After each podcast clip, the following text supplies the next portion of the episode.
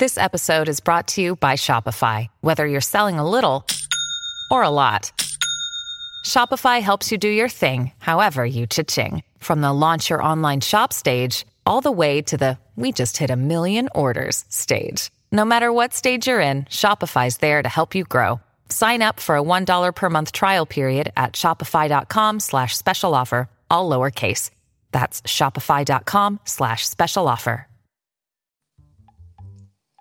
Bienvenidos a Dale Cuéntame. En este programa nosotros entrevistamos a personas que están cambiando el mundo, que utilizan su talento, ya sea artístico, de activismo o empresarial, para aportar algo positivo en el mundo. Y este mes de la hispanidad estamos súper felices de estar conversando con líderes en nuestra comunidad que definitivamente hacen eso, están mostrando cómo estamos dejando esta herencia hispana en este país. Yo estoy súper feliz de estar hoy conversando con Angélica Salas. Ella es la directora ejecutiva de Chirla y de nuevo es un honor que esté con nosotros.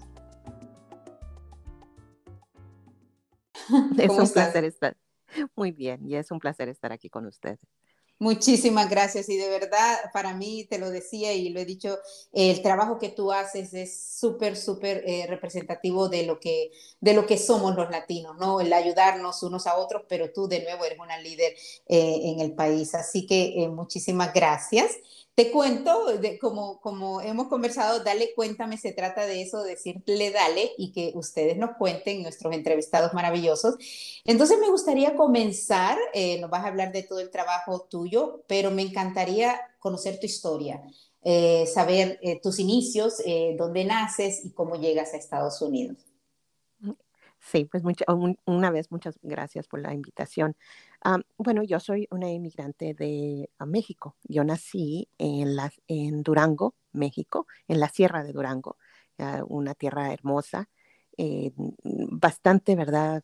aislada de, digamos, de las ciudades, etcétera, una zona rural. y yo nací en la casa de mi abuela y mi bisabuela fue la partera de mi de mi nacimiento, ¿verdad? yo crecí con mi abuela mis primeros años porque después de que mi mamá dio a luz a mi hermana, que tenemos de separación un año, ella con, migró a los Estados Unidos y migró porque mi papá había llegado, había, se, había ido unos, un año, un año y medio antes. antes del nacimiento de mi hermana. Mi papá se vino a los Estados Unidos porque nosotros estábamos en necesidad económica. él y sus hermanos vinieron a este país y siempre lo, cuando lo cuento en, en, inglés, ¿verdad? Es como ellos estaban tratando de, salvar su, su terreno, eh, sus hogares que habían tenido en, habían estado en las manos de sus familias por generaciones. Entonces ellos se vinieron aquí, en inglés le dicen to save the family farm y básicamente así es lo que pasó. Ellos estaban, necesitaban asegurar, ¿verdad? Que, su, que sus terrenos no fueran, ah, no los fueran a perder. Entonces se vinieron a los Estados Unidos, mi mamá se quedó en, en México con nosotros y pero fue muy difícil porque obviamente me imagino, ahora ya entiendo, que mi papá pues había llegado y estaba en una situación muy difícil, apenas él tratando de sobrevivir, pero a la misma vez pues no estaba él mandando suficiente para que nosotros pudiéramos sobrevivir. Mandaba dinero, pero no suficiente. Entonces mi mamá decidió venirse a los Estados Unidos para ayudarle a mi papá para que nosotros pudiéramos vivir, literalmente poder comer. Entonces nos dejó con mi abuela y una tía que también era una adolescente, mientras ella y mi, papá ah, juntaban el dinero necesario para, para hacer lo que su ¿verdad? Su meta inicial, inicial, que era asegurar que el terreno fuera, ¿verdad? Pues que lo pudieran tener.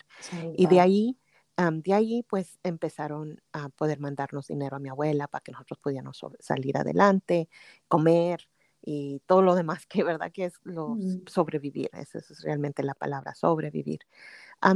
un, yo pienso que pocos tiempo después, ellos juntaron suficiente dinero para traernos a mi hermana y a mí a los Estados Unidos.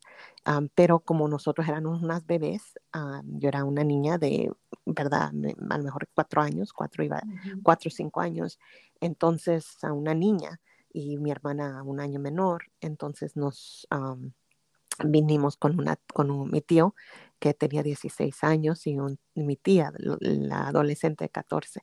Y así fue como nosotros llegamos a este país. Ahora hablamos de los niños no acompañados, pues eso éramos nosotros.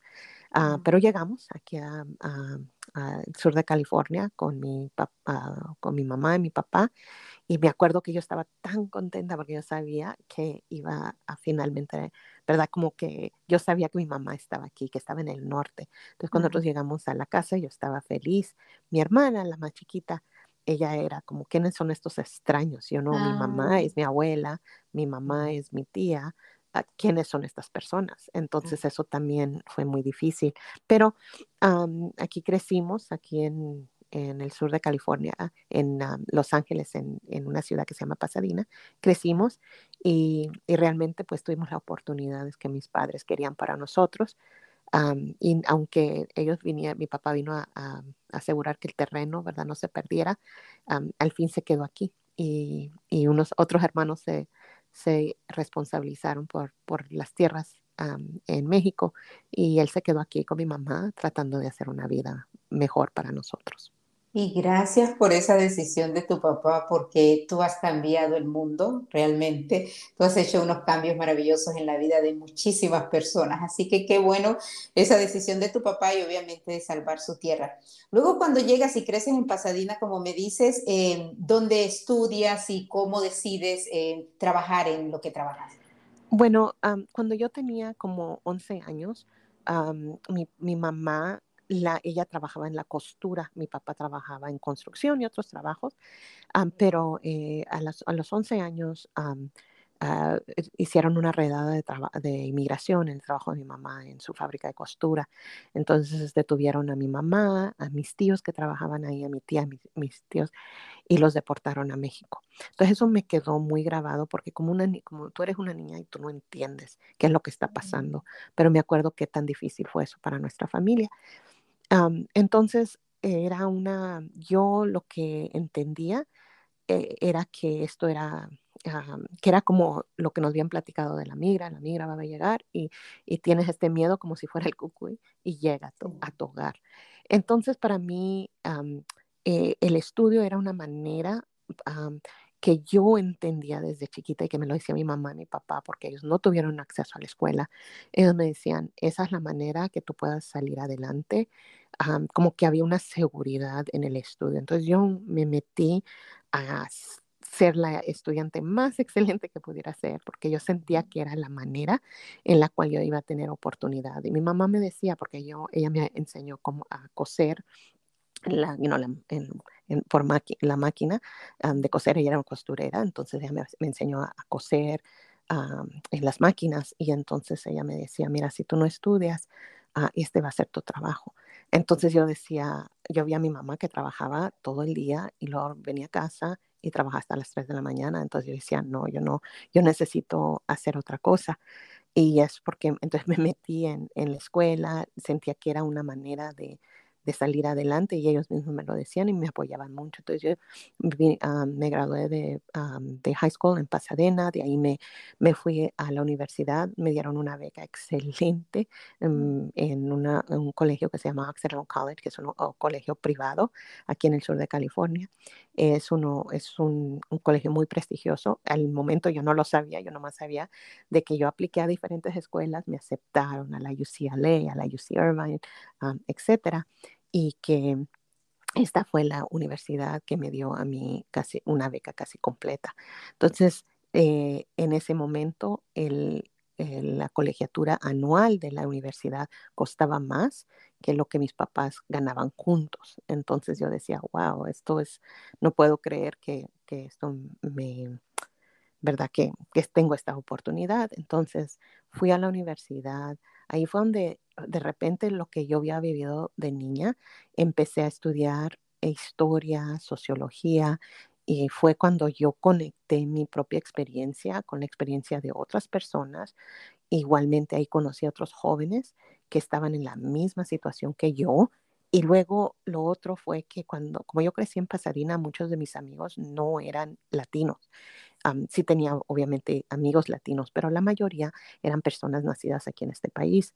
No fue hasta, hasta que yo llegué a la universidad que conocí los hijos de inmigrantes, pero también los inmigrantes como yo y empezábamos a conectar a base de nuestra experiencia y de repente mis estudios, las, mis nuevas amistades que eran hijos y hijas de inmigrantes o inmigrantes ellos mismos, de repente yo entendí que no era mm, lo que nos estaba pasando, no nomás era a mí y a mi familia y que, ¿verdad? Sino que era todo un montón de gente que estaba en la misma situación que nosotros.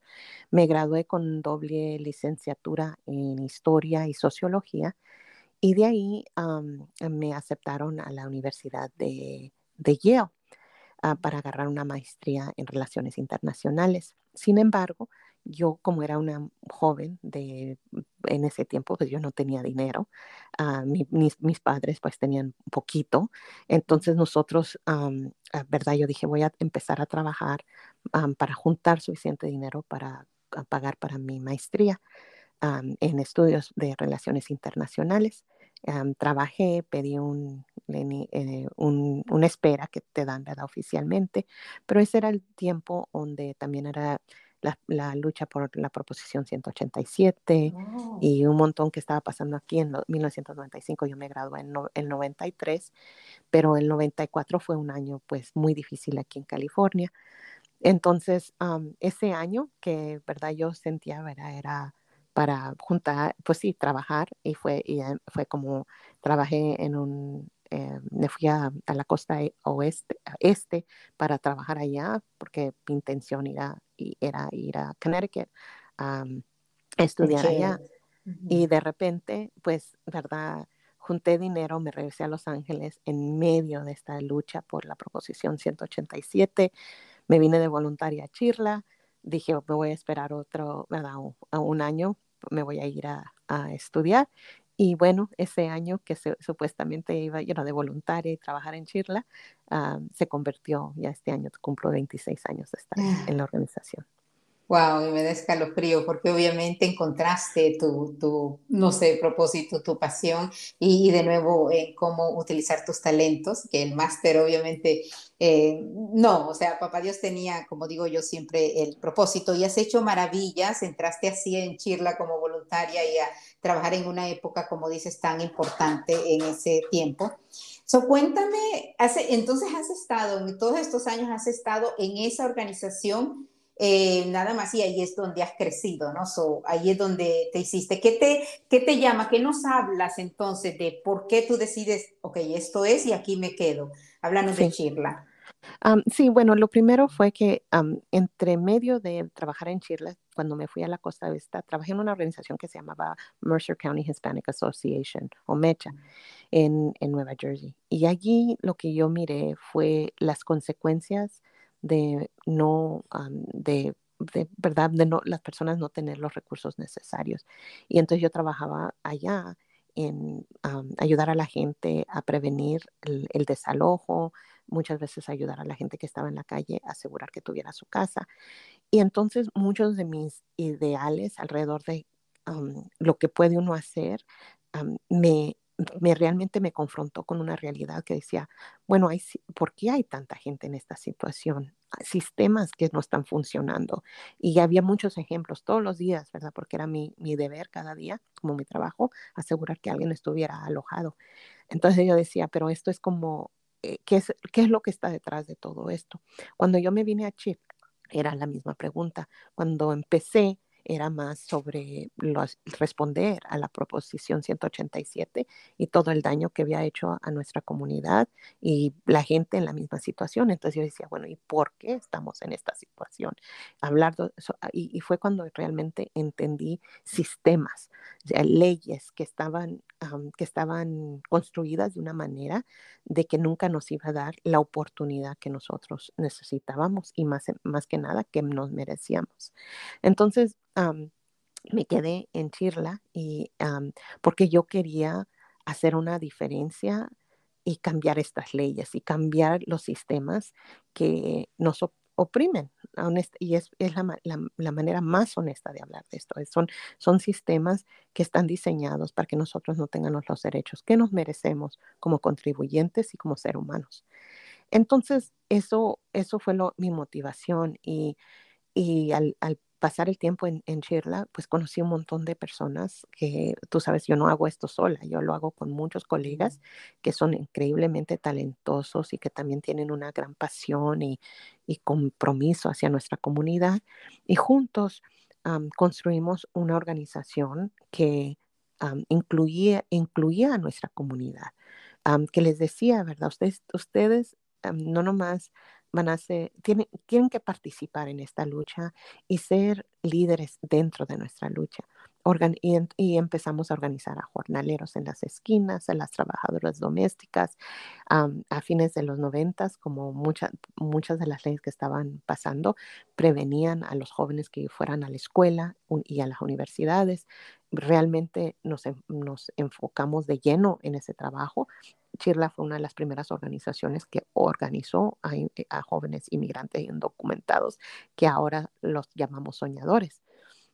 En ese tiempo los jóvenes pues no tenían nada, no tenían acceso a, e, educación secundaria, a fondos para pagar para su universidad y me acuerdo uno los papás y, qué tan desesperados estaban los papás porque ellos decían si todo mi sacrificio era para que mis, mis hijos fueran a la escuela y ahora no pueden ir. Entonces eso fue una gran motivación para em, lanzar campañas a favor de los jóvenes, un, primero, que tuvieran acceso a la universidad y segundo, que tuvieran la oportunidad de hacer, ¿verdad? La oportunidad de, de, poder a quedarse aquí en este país legalmente. Y fue cuando nace eh, la lucha por, por la acta sueño, que antes se llamaba el ajuste para el estudiante, pero, ¿verdad? Mm, lanzar esa campaña ganamos luchas para trabajadores inmigrantes para que tuvieran su sueldo. se les se les reconociera su sueldo mínimo, se les pagara y también una, una gran victoria en el año 2000 donde tuvimos para que, una decisión en las cortes que decía que los jornaleros podían buscar trabajo y que era su derecho constitucional hacerlo. Y de ahí, año tras año, realmente nuestro trabajo en California era revertir lo que había pasado en 1994, eh, la proposición 187, quitando derechos. Y año tras año en California nuestro trabajo ha sido abrir caminos para nuestra comunidad inmigrante a través de cambiar las leyes. Y también a nivel nacional, sabiendo que eh, no más a nivel nacional puedes cambiar la ley de inmigración, pues peleando a nivel nacional para que hubiera una reforma migratoria para nuestra comunidad. Es, en California realmente hemos cambiado este estado para que sea el estado más pro-inmigrante en toda la nación, pero eh, todavía la lucha sigue a nivel nacional para que podamos ganar estas leyes migratorias que nos den la oportunidad de entrar al país legalmente, de quedarnos en el país legalmente y, y de asegurar que podamos vivir una vida tranquila, con paz y oportunidad y ser tratados humanamente. Como lo dice tu organización, Shirla, es la coalición para los inmigrantes, para los derechos humanos de los inmigrantes. Y estamos conversando con Angélica Salas. Angélica es una líder, líder, pero, pero de verdad líder, es, es eh, inmigrante el cambio social y además eh, dirige, dirige no solamente Chirla, estás en, en boards, en juntas y demás. Chirla es esta organización de nuevo que sus siglas lo dicen, es la coalición para los derechos humanos de los inmigrantes y el trabajo de Angélica y como tal cual tú lo describes, un equipo, eh, ha logrado muchísimas cosas en California, pero también a nivel eh, federal, porque tú de hecho eres una líder a nivel federal y, y a nivel de, de todo el país. Tienen ustedes, creo que ocho de las nueve oficinas que tienen, porque tienen su oficina en Washington, D.C. también, pero tienen ocho oficinas en toda California, ¿no? Y, y sí me encanta, te digo, y obviamente su trabajo es tan palpable, porque es lo que me acabas de describir, de tus mayores logros, yo he visto que ha sido transformar, generalmente en nuestras organizaciones non-profit, sin fines de lucro, eh, tratamos de ayudar a, los inmigrantes. Yo tengo un lema que hay que enseñarles a pescar y no darles el pescado, y tú realmente, eh, bueno, me aprendí ese lema, no lo saqué yo, ¿no? Pero tú realmente has hecho eso porque ustedes con su trabajo han transformado eso de ser una organización de dar servicios a ser una organización que empodera a los inmigrantes, ¿no? Para involucrarse y defenderse ellos mismos. ¿Cómo les aconsejas sobre eso, Angélica? Ah, bueno, nuestra organización orgullosamente da servicios legales, ayuda financiera, ayuda a los estudiantes con sus solicitudes para la universidad. Hacemos muchos servicios. sin embargo, nosotros también sentimos de que tenemos que dar la oportunidad que nuestra gente participe en la lucha eh, por la justicia social y la lucha por sus propios derechos. Entonces, invitamos a la, a la, comunidad a que se convierta en miembros de Chirla.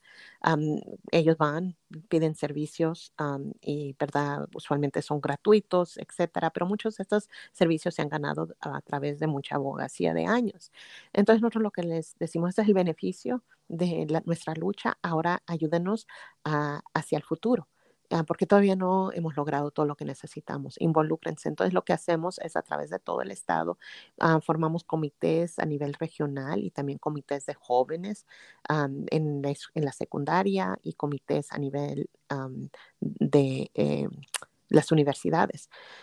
son comités formados en, a nivel regional de trabajadores de escasos recursos, a personas, ¿verdad? Mamás, papás, personas que quieren ver cambiar el mundo para sus hijos y para ellos mismos.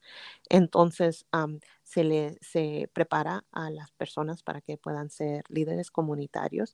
Eh, y, y, cuando yo hablo de eso es de que prepararlos para que entiendan cómo es que funciona el sistema local de gobierno a nivel eh, estatal y nacional y que se aprende haciendo. Entonces, participar en hacer ah, visitas legislativas con nuestra con nuestra comunidad, donde ellos, ¿verdad?, están hablando sobre su experiencia, pero también sus, qué es lo que ellos proponen para que las cosas cambien hacia lo mejor.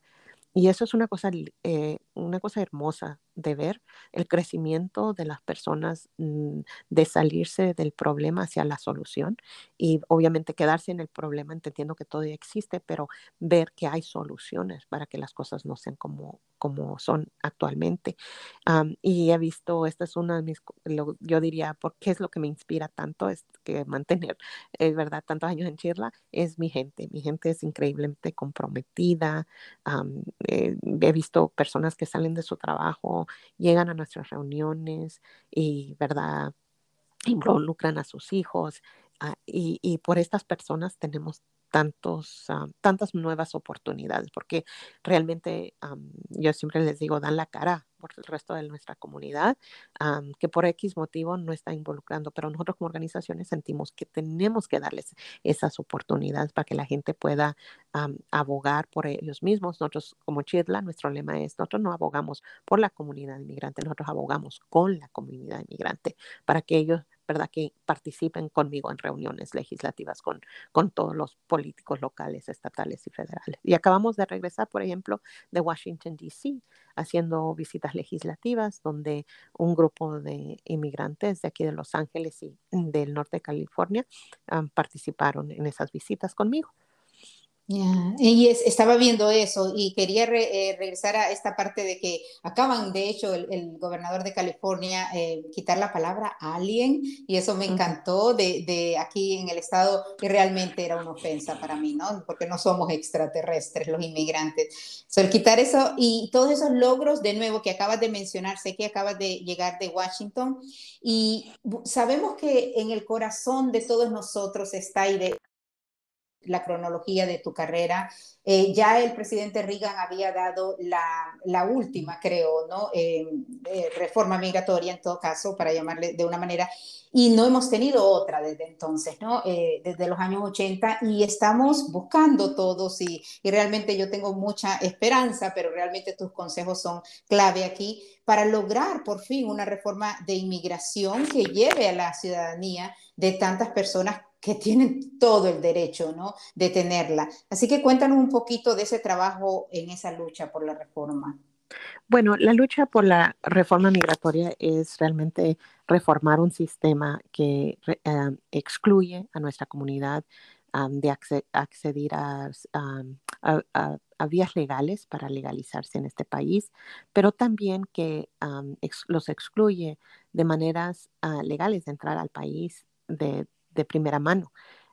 y que está formulado de una manera ah, que castiga a nuestra comunidad por tratar de mm, sacar adelante a su familia y trabajar.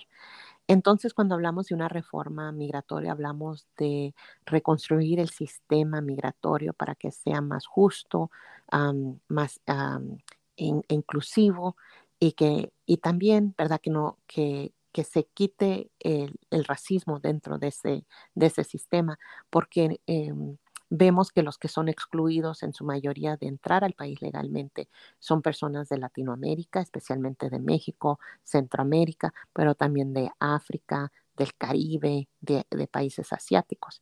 Entonces eso es real, entonces tenemos que cambiar ese sistema. Hay otra parte de la reforma, un componente de la reforma que es la legalización. Que desde 1986 fue la última vez que se legalizó la gente aquí en este país. En, ahí ah, se legalizaron 2.7 millones de personas en ese año. Y después de eso se, eh, eh, se hizo las leyes de inmigración más duras cada año, más, ah, y que, más más obstáculos para que la gente se pueda legalizar, a tal punto que llegamos a 12 millones de personas indocumentadas. Hoy, en 2021, se estima que quedan 10.3 millones de personas indocumentadas en este país. El motivo que ha bajado es porque mucha gente ha sido deportada o se dio por vencido y se regresó a su país, pero la mayoría deportados, la mayoría de los deportados 94% de la gente detenida o deportada en los últimos 10 años han sido personas de, México y Centroamérica.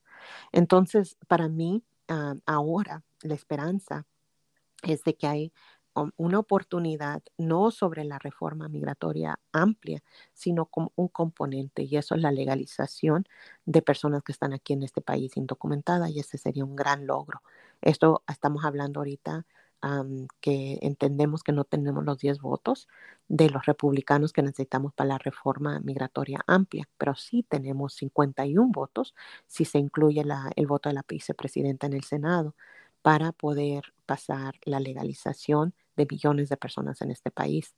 En este momento se está hablando de, cómo hacerlo.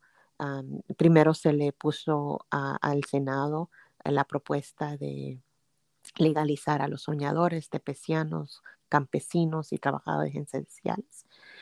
la jueza del Senado mm, dijo que no, así que el viernes le sometimos otra vez a una propuesta que van a presentar los, los, senadores demócratas de arreglar algo en la ley de inmigración que ya existe, que es el día del registro, que es como la fecha, las fechas límites para, para el castigo de una persona inmigrante, pero que en ese momento se les da, se les otorga por el tiempo que viven en los Estados Unidos el, la residencia. Ahorita la fecha límite es ah, el primero de enero de 1972. Nosotros queremos mover esa fecha al 2010. Si se mueve, entonces 8 millones de personas se pueden legalizar en este país. No todos, pero la mayoría. Entonces nosotros estamos, ¿verdad?, poniendo diferentes eh, eh, diferentes propuestas en frente del Senado para que no lo aprueben dentro del, presupuesto que ahorita está en marcha. y entonces es lo que estamos haciendo, buscando cualquier manera que se pueda legalizar nuestra gente en este país. Y es un trabajo enorme y de nuevo tú con todo tu trabajo, estaba viendo eso de Registry Date y ojalá como tú dices que lo puedan cambiar al 2010 y que eso sea un atenuante para que, para que realmente pueda pasar la ley, ¿no? Estamos hablando con Angélica Salas, ella es la directora ejecutiva de Chirla y Angélica es una líder a nivel nacional, ha trabajado en campañas a nivel local, en California, también Los Ángeles, en el estado y a nivel nacional. Eh, ella ha logrado muchísimas cosas por los inmigrantes en, casi tres décadas, en más de dos décadas, eh, y en este momento está luchando por esa, esa reforma de inmigración. Hablamos también, eh, recibí algo de, de, de, cómo el trato a los inmigrantes y de un pedido que también se le está haciendo a la administración Biden, que sabemos que está con bastantes cosas y que está eh, trabajando en muchas de las cosas que pasaron en estos últimos cuatro años, insólitas para mí. Pero esta clave de que el inmigrante requiere un enfoque humanitario, ¿no? Y ustedes lo dicen, no látigos, ni deportaciones, ni malos tratos. Cuéntanos. Sí, y esto es sobre el tema que había hablado antes, que es el sistema migratorio. El sistema de migración, mm, se habla, está, está quebrado, está quebrantado, pero yo lo que le digo es, es, es un sistema que está formulado para no darle oportunidad a nuestra comunidad latina, africana, caribeña al entrar a este país. Entonces, para mí es muy importante que entendamos, eh, ¿verdad? Obviamente lo que hemos visto a través de estos años es, hemos tenido desde Bush, republicano, demócrata, republicano, demócrata. Si no cambiamos el sistema que es tan castigador y, que, y tan exclusivo para nomás, ¿verdad? Que es disponible nomás para ciertas, ciertos países de Europa en su mayoría. Entonces nosotros no vamos a poder tener ese trato humano. El eh, la, eh, la, pelea por los derechos de los inmigrantes es, es una lucha para asegurar que los derechos humanos se respeten y para que la dignidad humana se respete. Entonces, lo que estamos mirando ahorita es un sistema de personal, de gente que fue, que ha sido contratada con esta idea que nos, que nos tienen que castigar a los inmigrantes, que nos tienen que excluir del, de la entrada legal, aunque las, eh, la petición por asilo es una participación, es una acción legal, que, no se le puede negar a nadie. Y sin embargo, por ser personas de, raza, de, ser, por ser latinos, por ser de raza negra, se nos, se nos cierran. Y también hay mucha gente asiática en la misma situación. Entonces, para mí, tenemos que cambiar este sistema de inmigración desde la A a la B. Y es lo que por años habíamos tratado de hacer tratando eso, eso se logra con un esfuerzo bipartidista. Pero los republicanos han decidido seguir la ideología de Trump y allí se han quedado. No, a nivel nacional tenemos la mayoría, pero en, el Senado es 50-50, ¿verdad? Con el desempate por parte de, de la vicepresidente Kamala Harris. Entonces, a nivel federal se está tratando de hacer lo que se pueda Ah, en torno a la legalización, pero tenemos que retornar a este momento. Ah, y yo de mi manera de ver es de que nosotros tenemos que cada año mm, incrementar la mayoría, como se ha, hecho aquí en, en California, donde año tras año hemos elegido personas que nos respetan y que van a abogar por nuestras necesidades y que puedan tener no nomás la mayoría, sino sobre la mayoría para poder pasar la reforma migratoria que tanto se necesita y cambiar estas leyes y estos sistemas que nos excluyen y nos castigan. Y me parece que el trabajo va por buen camino. La verdad que sí quisiera eh, de verdad enfocarme en que ese civic engagement, ese, ese activismo cívico o involucramiento, ya vimos quienes marcaron la pauta en las elecciones y sabemos que el próximo año ya vienen las siguientes elecciones y, definitivamente los latinos, los hispanos, latinex, el voto latino definitivamente hizo un cambio. Si seguimos y, personas líderes como tú y su organización siguen empoderando a nuestra comunidad, dándoles a conocer el poder que tienen del voto, del activismo, de las protestas, de, de, de ese civic engagement, del el activismo cívico, vamos a seguir creciendo porque definitivamente yo soy de las que creo y tienes toda la razón, por eso ahora está tan de moda el DI o, el BIPOC y, y demás no importa que seas color oscuro o café o, blanco o amarillo, eh, todos somos seres humanos y a todos, todos nos afectan esas leyes eh, realmente, esas leyes eh, tan atroces que se formaron en los últimos años.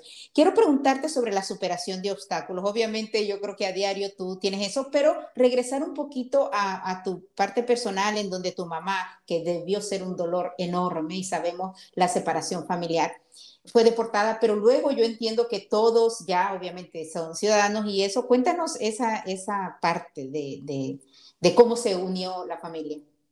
Oh, pues mi mamá regresó, regresó a los Estados Unidos, ah, pero regresó otra vez indocumentada.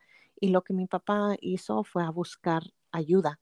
A una organización para poder legalizarnos y entender cómo nosotros, cómo podía proteger él a su familia.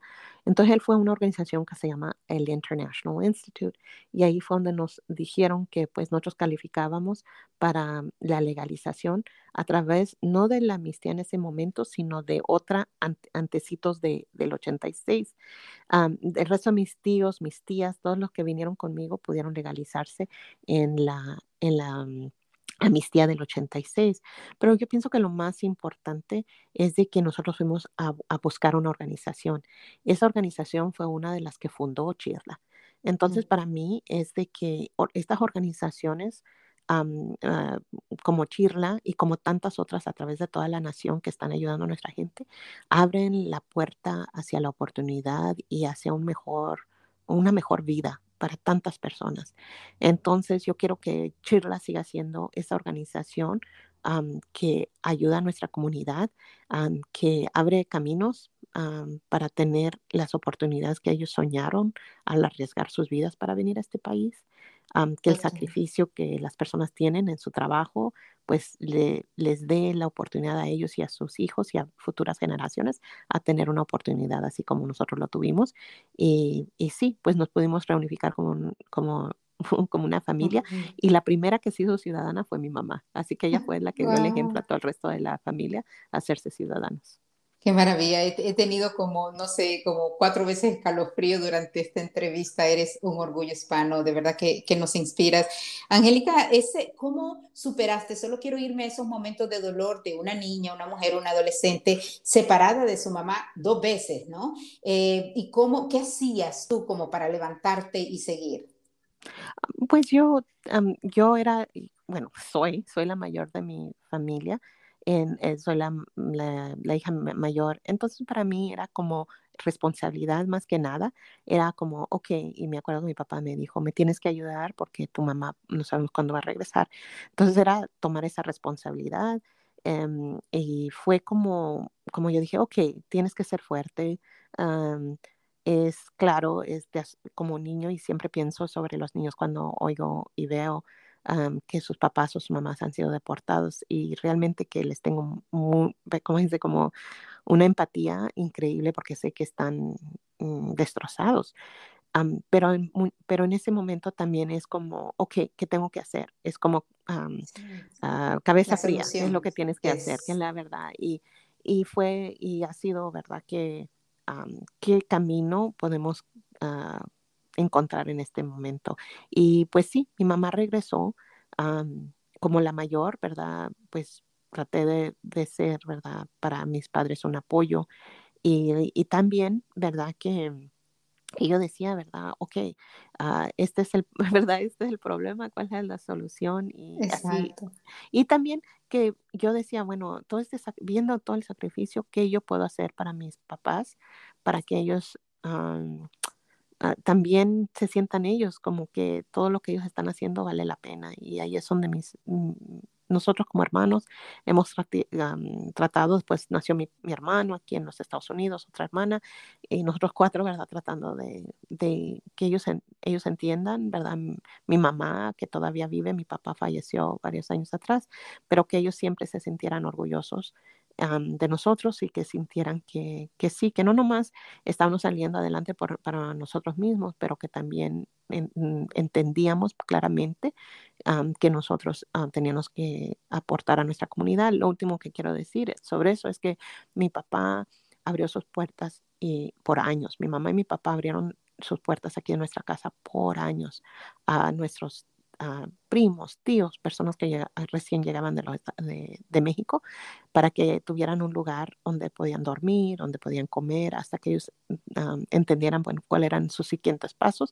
Y yo pienso que esa, esa demostración de, de, de, ser nomás de decir, no, yo, yo estoy aquí para ayudar, ah, para que tú puedas tener esa oportunidad que yo tuve, eso me lo, me lo enseñaron mis padres, así que eh, fue de la manera, ¿verdad?, de que el, eh, y siento también, para finalizar y realmente contestar, yo siento que ese trauma, ese dolor se supera al hacer algo bueno. Entonces siento que cada día al, al trabajar con, en Chirla, hacer este trabajo, pues te, sana, te da esa oportunidad de superar los dolores y las ah, dificultades que tú propiamente tuviste.